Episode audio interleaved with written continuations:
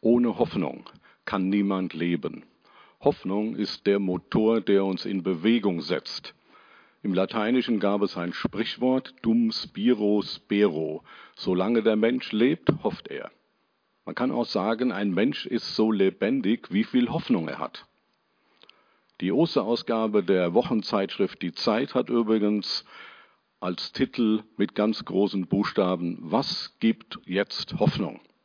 Also Hoffnung ist ein ganz wichtiger Begriff. Im ersten Petrusbrief schreibt der Apostel, gelobt sei Gott, der Vater unseres Herrn Jesus Christus, der uns nach seiner großen Barmherzigkeit wiedergeboren hat zu einer lebendigen Hoffnung durch die Auferstehung von Jesus Christus. Also der Grund der christlichen Hoffnung ist die Auferstehung von Jesus Christus. Ein Ereignis in der Geschichte. Ein Handeln Gottes in der Geschichte. Und wenn sich Christen an Ostern treffen, denken sie nicht nur an etwas, was in der Vergangenheit geschehen ist, sondern sie verknüpfen damit auch etwas, was für ihre Zukunft von Bedeutung ist. Man könnte auch sagen, Ostern ist nicht nur das Fest der Auferstehung von Jesus, sondern es ist ein Fest der Hoffnung. Bevor ich etwas sage über die historischen Voraussetzungen der Auferstehung von Jesus und die praktischen Konsequenzen der Auferstehung von Jesus, möchte ich etwas sagen zum Begriff der Hoffnung. Der katholische Philosoph Josef Pieper hat vor vielen Jahren einmal einige Kriterien aufgestellt, die erfüllt sein müssen, damit man von Hoffnung sprechen kann. Er sagte erstens, zur Hoffnung gehört Freude. Hoffnung ist mehr als Erwartung. Erwarten kann man auch, dass man bei einer Prüfung durchfällt, aber man hofft es hoffentlich nicht. Zweitens, zur Hoffnung gehört die Zuversicht, dass sich die Hoffnung auch erfüllt. Wer also gestern bei einer Prüfung durchgefallen ist, kann heute schlecht hoffen, er habe sie bestanden. Die Zuversicht kann er nicht mehr haben. Es sind inzwischen andere Fakten gesetzt. Drittens, zur Hoffnung gehört, dass sie tragfähig sein muss in den Grenzsituationen des Lebens. Was sind Grenzsituationen des Lebens? Also das sind Situationen, die uns an Grenzen führen. Vor vielen Jahrzehnten hat der Philosoph Jürgen Habermas mal geschrieben, angesichts von Schuld, Einsamkeit, Leid und Tod ist die Lage des Menschen prinzipiell trostlos. Aber wir brauchen ja gerade eine Hoffnung und einen Trost in Schuld, Einsamkeit, Leid und Tod. Was nutzt uns eine Hoffnung, die das ausklammert? Und das sind Dinge, die uns alle betreffen. Jeder von uns wird mal schuldig, entweder durch Handeln oder Unterlassen von Handlungen. Jeder erfährt Einsamkeit nicht nur in Zeiten der Corona-Krise, sondern auch gerade dann, wenn er mit Menschen zusammenlebt, mit denen er sich sehr gut versteht. Jeder von uns erlebt Leid. Vor vielen Jahren habe ich meine Familie, meine Frau und unser Kind durch einen Verkehrsunfall verloren. Leiterfahrung und Tod. Das ist das Einzige, was man bei jedem sagen kann, dass er einmal sterben muss.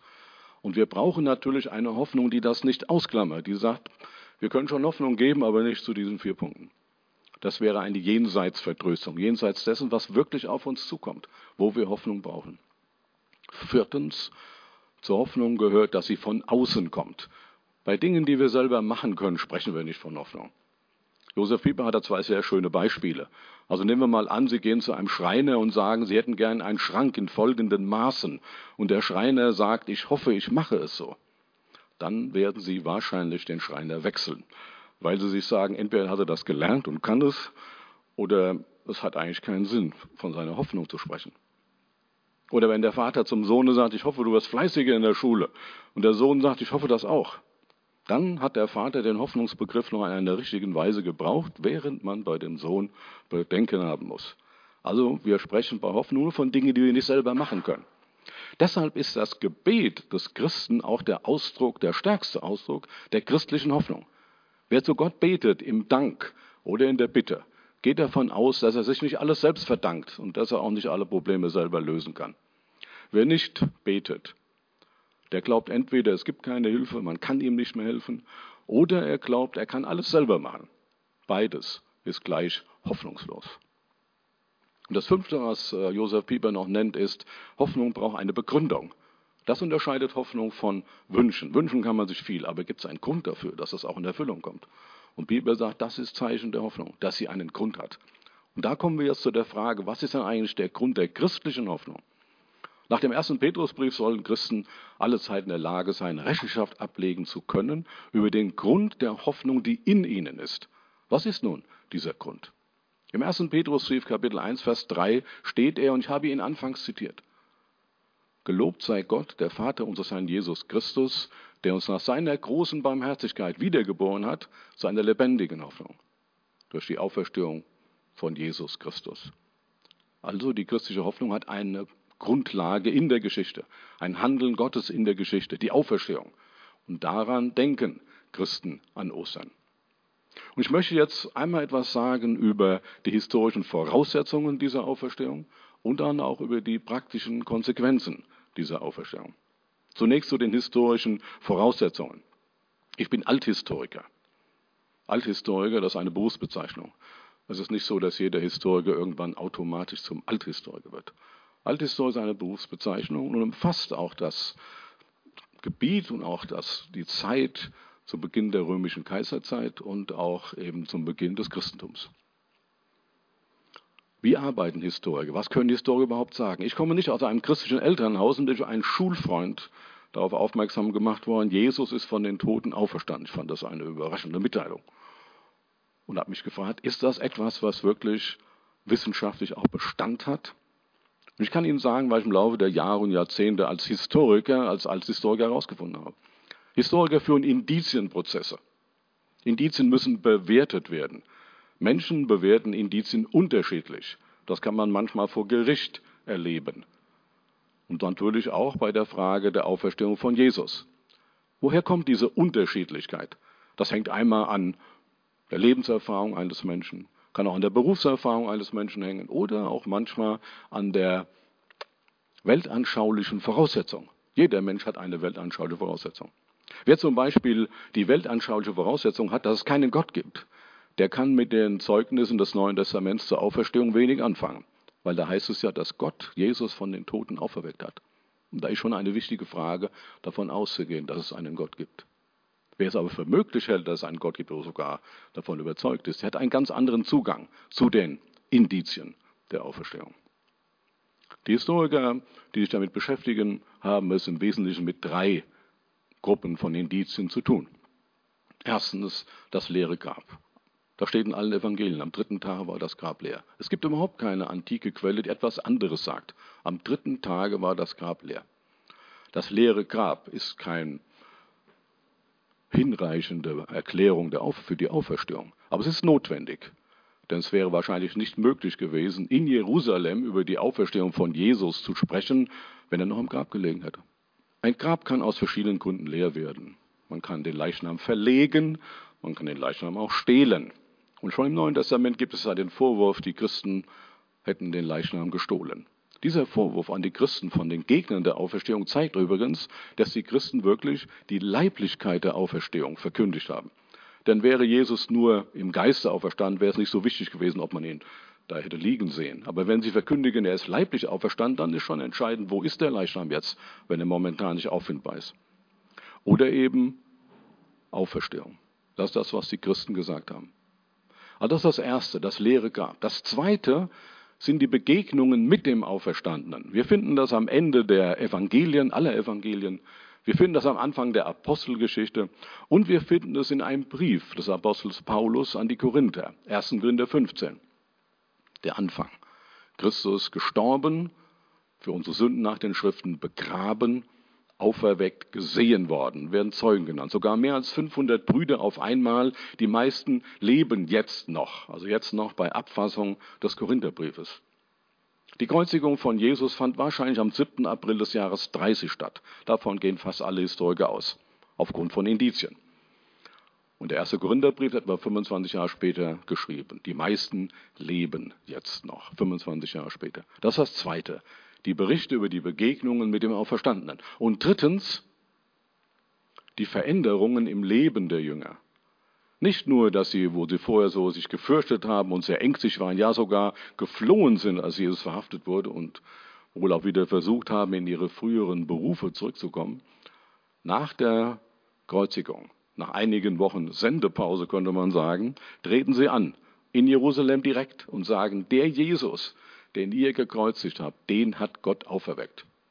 Und sie bleiben dabei, trotz Verfolgung, Verspottung und sogar trotz Tod. Es muss etwas Revolutionäres im Leben passiert sein, dass sie ihr Leben so verändert haben. Sie kamen aus der jüdischen Tradition. Aber sie haben sehr bald schon am Sonntag sich getroffen, am Tag der Auferstehung von Jesus zu gottesdienstlichen Veranstaltungen. Das, obwohl der Sabbat so eine ganz besondere Verheißung hat. Zusätzlich dazu am Sonntag. Und sie haben Jesus als Gott angebetet. Obwohl es im Alten Testament heißt, verflucht ist, wer am Kreuz hängt. Also die haben einiges ihrer früheren Verhaltensweise über Bord geworfen. Man fragt sich, was ist passiert?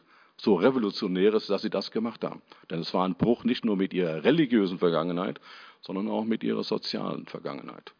Da muss schon etwas Außergewöhnliches passiert sein. Das sind so die drei Indizien für die Auferstehung.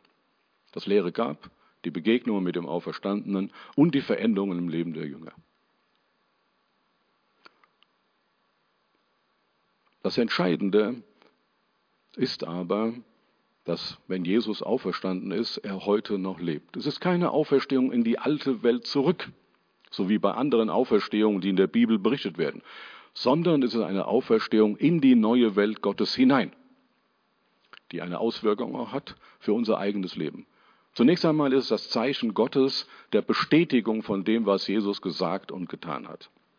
Und er ist der Erste der neuen Schöpfung. Das ist die Verheißung auch, die uns gilt. Was für Konsequenzen hat nun die Auferstehung? Man kann aus dem Neuen Testament folgende Punkte entnehmen. Im ersten Gründerbrief des Apostels Paulus, Kapitel 15, schreibt er, Vers 58, weil Jesus von den Toten auferstanden ist, ist das, was ihr tut, im Herrn nicht vergeblich. Das ist ein ganz wichtiger Punkt. Das, was ihr einsetzt in Glaube, Liebe und Hoffnung, ist nicht umsonst. Denn wir sind keine Kandidaten des Todes, sondern des Lebens. Deshalb haben sich Christen zu allen Zeiten eingesetzt für andere, weil sie wussten, es ist nicht vergeblich. Diese Welt ist nicht alles. Zweitens, Paulus schreibt einmal im zweiten Korintherbrief Kapitel 1, dass er einmal in eine Situation kam, da war er so verzweifelt, dass er sogar am Leben verzweifelte. Und dann setzte er seine Hoffnung auf den Gott, der Tote auferweckt. Und das ist ein ganz wunderbares Bild dafür, dass wir im Gebet uns an Gott wenden, der Tote auferweckt. Das heißt nicht, dass alle unsere Gebete erfüllt werden, aber es heißt etwas über den, mit, an den wir uns im Gebet wenden. Das ist ein ganz wichtiger Punkt. Das dritte, was er schreibt im ersten Gründerbrief, wenn Jesus nicht auferstanden wäre, dann wären wir noch in unseren Sünden. Aber er ist auferstanden. Deshalb gibt es Vergebung der Schuld. Deshalb gibt es Frieden mit Gott. Und das vierte, in Apostelgeschichte 17 wird berichtet, wie Paulus in Athen den Menschen sagt, es wird einmal ein Gericht geben. Gott wird einmal alle in Gerechtigkeit richten. Das heißt, es gibt Gerechtigkeit für die Opfer der Geschichte. Atheismus ist für Opfer der Geschichte hoffnungslos. Hoffnung kann es nur für die Opfer der Geschichte geben, wenn es einen Gott gibt, der einmal alles in Gerechtigkeit richten wird. Und das ist die Aussage in Apostelgeschichte 17. Manchmal hat man den Christen vorgeworfen, der Glaube an die Auferstehung sei Wunschdenken und Jenseitsverdrößung. Nun, Wünsche gibt es viele. Man kann auch wünschen, dass es keine Auferstehung gibt. Manfred Lütz, der Psychiater, hat einmal geschrieben, Atheismus kann auch Wunschdenken sein. Der Wunsch nach der sturmfreien Bude. Und Jenseitsverdrößung, das ist nicht der Vorwurf, von dem man den Christen machen kann, sondern, wie ich schon einmal gesagt habe, Christen haben sich gerade, weil sie an die Auferstehung geglaubt haben, eingesetzt für die Notleidenden der Gesellschaft. Weil sie wussten, alles, was sie tun, hat einen Sinn. Wir sind nicht Kandidaten des Todes, sondern des Lebens. Der römische Kaiser Julian hat einige Jahrzehnte nach dem Tod von Konstantin dem Großen versucht, die Wende, die es gab, in Richtung Christentum, es war die Staatskirche bei Konstantin, aber doch eine Wende in Richtung Christentum, rückgängig zu machen. Und er hat an seine römischen Priester geschrieben, der Erfolg der Christen liegt ausschließlich darin, dass sie sich um die alten, armen, kranken und Schwachen kümmern. Und zwar nicht nur um ihre eigenen Leute, sondern auch um unsere Leute. Und das müssen wir auch machen, dann kommen die Leute zu uns wieder zurück. Das ist ein gutes Zeugnis für die Christen. Gerade weil sie an die Auferstehung geglaubt haben, haben sie sich für die armen, alten, kranken und Schwachen eingesetzt. Als Paulus in Athen ist, sagte zu den Leuten, Gott ist nicht ferne. Wenn wir beten, geht es nicht darum, dass wir einen fernen Gott herbeirufen sollen, sondern dass wir den nahen Gott anrufen können. Und im Psalm 23, ein ganz wichtiger Psalm des Trostes und der Hoffnung, Da gibt es in dem Moment, wo es ins Leiden geht, die Wende vom Er zum Du. Der Herr ist mein Hirte, er führet mich, er erquicket mich. Und dann heißt es, du bist bei mir im Tal der Todesschatten. Dein Stecken und Stab trösten mich. Wir können mit ihm per Du sein. Das ist Ostern. Die Hoffnung, die Gott gibt durch die Auferstehung von Jesus Christus von den Toten. Wenn Christen Ostern feiern, feiern sie nicht nur ein vergangenes Ereignis, sondern sie denken an das, was dieses Ereignis für ihre Zukunft und für ihre Gegenwart bedeutet. Gelobt sei Gott, der Vater unseres Herrn Jesus Christus, der uns aus seiner großen Barmherzigkeit wiedergeboren hat zu einer lebendigen Hoffnung durch die Auferstehung von Jesus Christus. Amen.